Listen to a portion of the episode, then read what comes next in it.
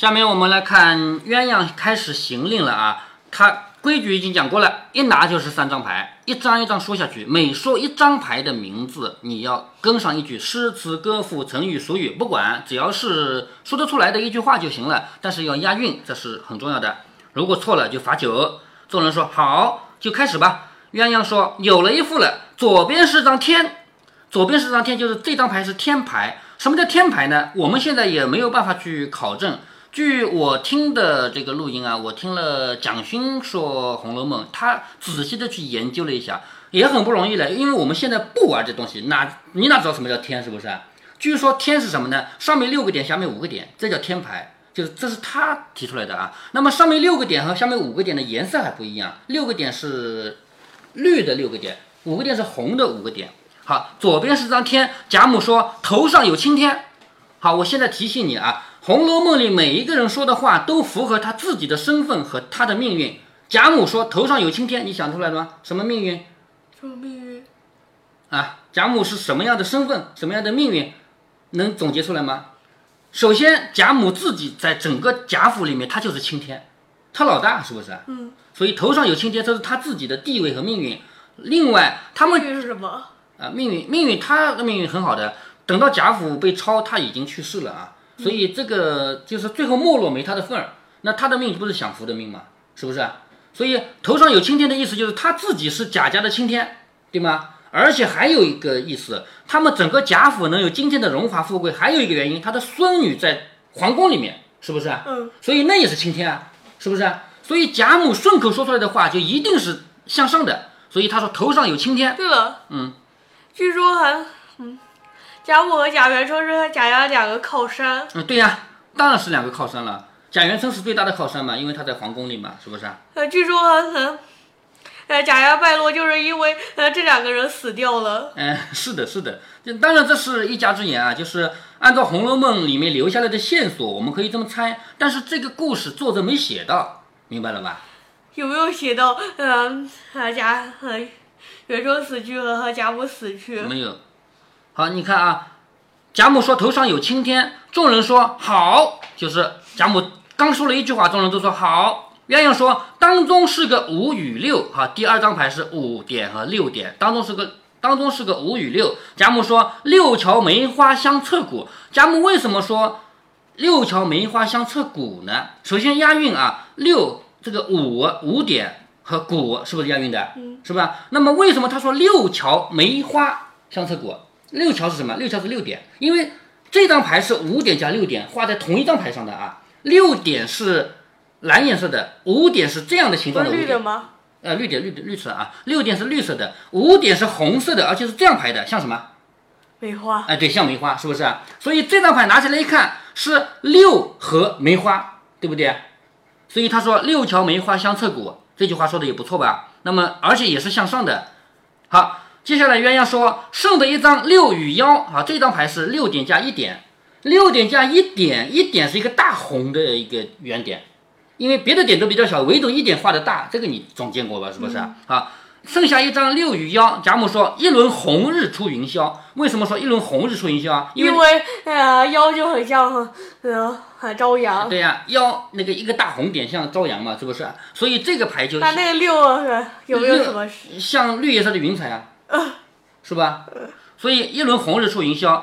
好，接下来鸳鸯说凑成便是个蓬头鬼。好，为什么这三张牌加起来是蓬头鬼？我不懂，因为这个骨牌现在已经没人玩了，是不是啊？那我们就照着读啊，说凑起来是个蓬头鬼，这个不好。贾母这样的人，他是这个家里的地位最高的人，他是很想现在的福气的，他也是希望自己的家族蒸蒸日上的。好，现在该他说鬼了怎么办？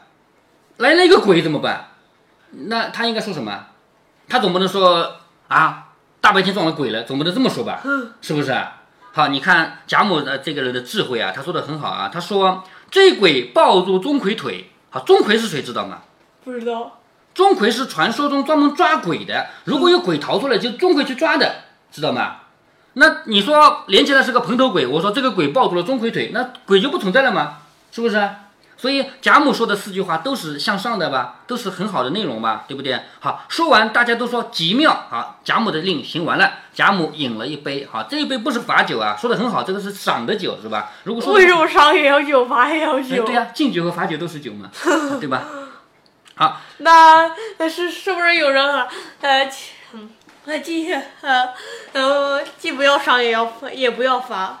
应该是数量不一样吧，敬和罚数量不一样，罚起来喝得多嘛。好，鸳鸯说啊，又有一副了，左边是个大长五，什么叫大长五呢？就是有五个点，是不是啊？好，薛姨妈说梅花朵朵风前舞，现在你知道五和梅花的关系了吧？知道是不是啊？好，五点呢就是梅花朵朵风前舞，押韵的吧？是吧？鸳鸯说右边还是个大五常，大长五为什么说是大五常了？防止两次都是同一个韵，然后不好说嘛，所以他改大长五和大五常是同一个牌，知道吗？这就是一对牌。好，右边是个大五常。薛姨妈说十月梅花岭上香，那为什么说十月梅花呢？呃，为什么？因为两次都是五点啊，是吗？而且呃又来了一个五加五等于十吗？对啊，十月，而且又是一个梅花的形状，是不是啊？十月梅花岭上香，岭就是山啊，山上有香味儿。鸳鸯说当中二五是杂七，好，当中这张牌是什么呢？刚才这个大长五和大五常是这样的啊，大长五、大五常是同一种牌，就是五点加五点，就并不是只有五点啊，是画了两个梅花形状的，知道吗？所以他第一句话说的是梅花朵朵风前舞，第二句话说的是十月梅花岭上香，能理解的吧？好，当中一个二五是杂七，就这张牌上是两点加五点，是个七点，那么这个叫杂七。薛姨妈说牛郎织女会七夕，好，牛郎织女会七夕连着起来的吧？就是七和夕押韵的，是不是？而且二加五是七，是不是？嗯。好，鸳鸯说凑成二郎有五岳。好，这三张牌加在一起的名字叫二郎有五岳，这个我们不懂啊。薛姨妈说世人不及神仙乐。好，乐和乐也押韵的吧？好，世上没有哪个人有神仙那么快乐，是不是啊？说完，大家称赏，饮了酒。鸳鸯说又有一副了啊，左边长腰两点名。好，长腰是两个一点，就是这张牌上两个都是一，左边长腰两点名，就是两个点嘛，是不是？香云说双悬日月照乾坤。好。这句话是很多人拿来做文章的，比如说刘心武。我前面跟你提到过刘心武嘛，说我们家里还有刘心武的续书《续红楼梦》的，知道吧？嗯那么刘心武，而且在读第第五回的时候，我跟你讲到过刘心武的解释啊，就是那个秦可卿的卧室里，为什么那个盘子是赵飞燕在上面跳过舞的盘子？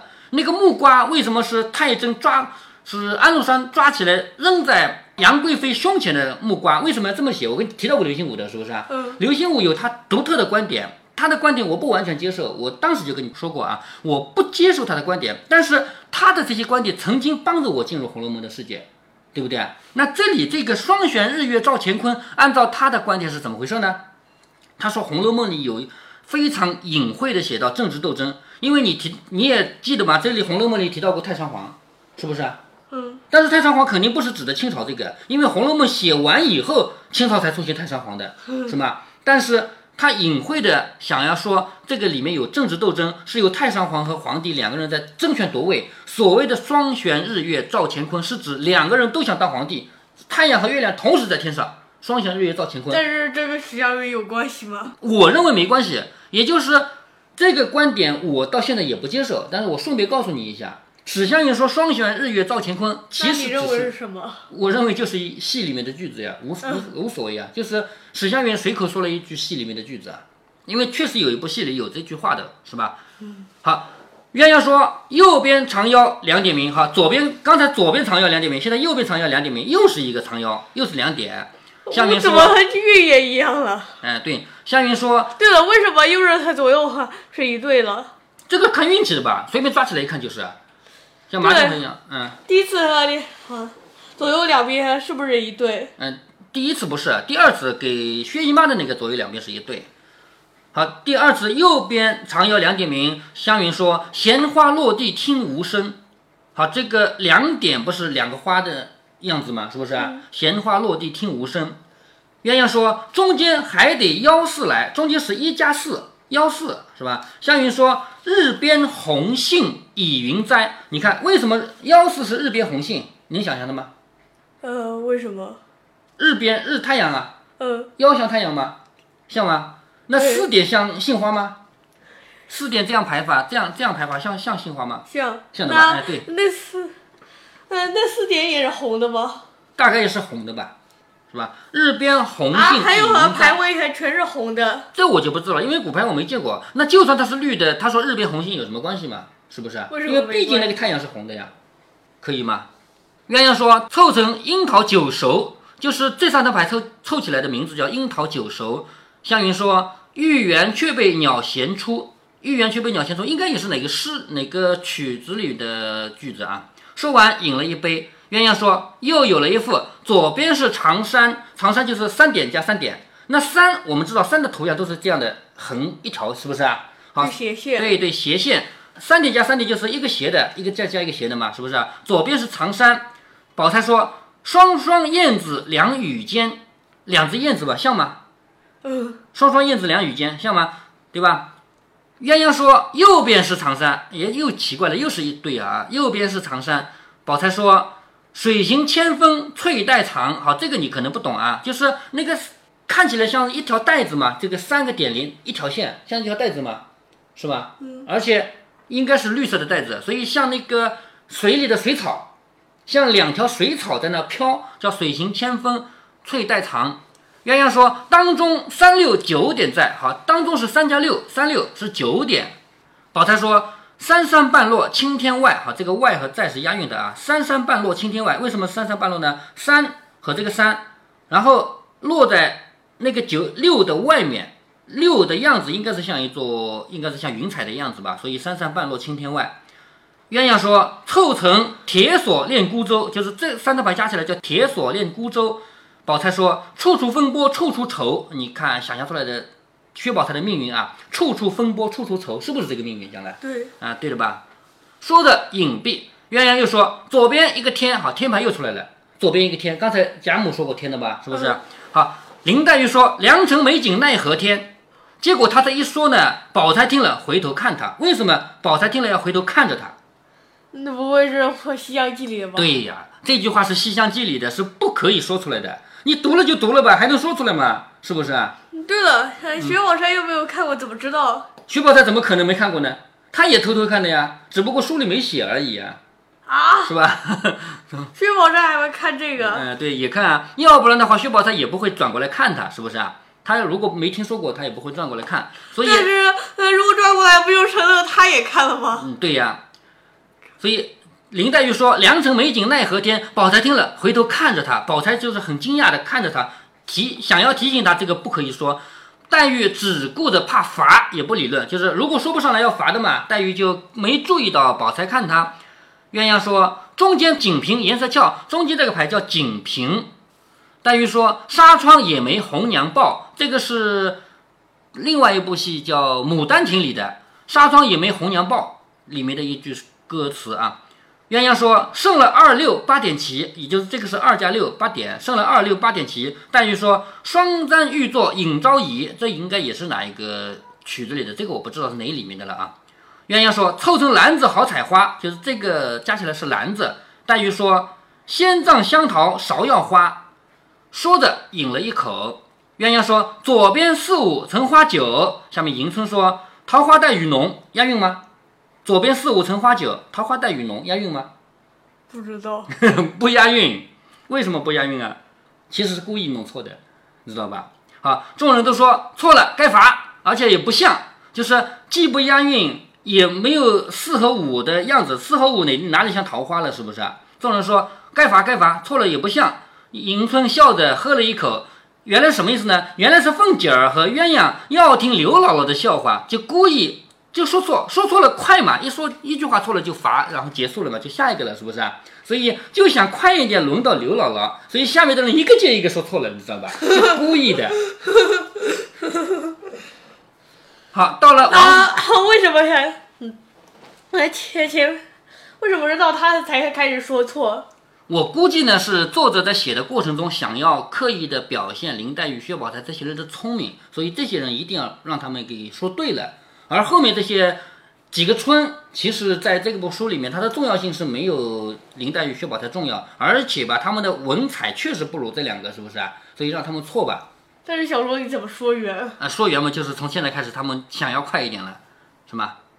好，到了王夫人，是不是？啊，他们很，呃，也比较急了。哎，对对对，急了嘛，就想快一点嘛。到了王夫人呢，鸳鸯对，是代不是说了一？个，呃，还有谁递眼色的？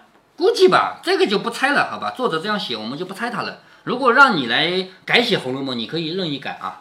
到了王夫人呢，鸳鸯代说了一个，好，王夫人她没有行酒令，是鸳鸯替她说的。然后下面该刘姥姥了啊，你看刘姥姥该说什么了？刘姥姥说：“我们庄稼人闲了，也常会几个人弄这个，就是说的没这么好听。就是我们庄稼人种庄稼闲工夫也会说说话，但是没这么好听。少不得我也来试一试。”众人都笑着说：“容易说的，你只管说，不相干的。”鸳鸯笑着说：“左边四四是个人，好，左边这张牌是四加四，这是个人牌，所谓天牌、地牌、人牌。”知道吧？人牌，呃，在这里面究竟为什么四四是个人，我们不管了啊。左边四四是个人，刘姥姥听了想了半天，说是个庄稼人吧。对，他是往那方面想，他不是在玩这个九零的游戏。他说：“你说是个人，我就在问，是个庄稼人吗？是不是？他不知道这个游戏是怎么玩的，是个庄稼人吧？”众人哄堂笑了。贾母笑着说：“说得好，就这样说。”好，贾母鼓励他继续说下去啊，说得好，就这样说。是不是想看笑话？贾母应该不是想看笑话，因为贾母是能体谅到人家不容易的。他又不读书，而且贾母自己就算不读书，他也听戏呀，戏里面的句子也能记得一两句啊，是不是啊？可是刘姥姥有机会吗？所以这些东西不能怪他，他只要能说上来就算了嘛，对不对？说说得好，就这样说。刘姥姥也笑着说：“我们庄稼人不过是现成的本色，众位别笑。就是我们是种庄稼的人啊，我们就这点本事，你们别笑我啊。”鸳鸯说：“中间三四绿配红，三点加四点，三点是绿色，四点是红色。中等等，不是接受这个左右还再说右，然后说中间吗？这个不一定要按这个顺序的啊。中间三四绿配红，好，四点是红的，是这种形状的，是不是？嗯，三点是这样长，就是排在一起的绿的，你猜猜看，可以想象成联想成什么？红的是什么？绿的是什么？呃，什么？就是首先那个绿的是三点这样排的一条绿的，嗯对不对？好，你听啊，刘姥姥这次说的其实也不是太差啊，她说大火烧了毛毛虫啊，为什么说大火烧了毛毛虫？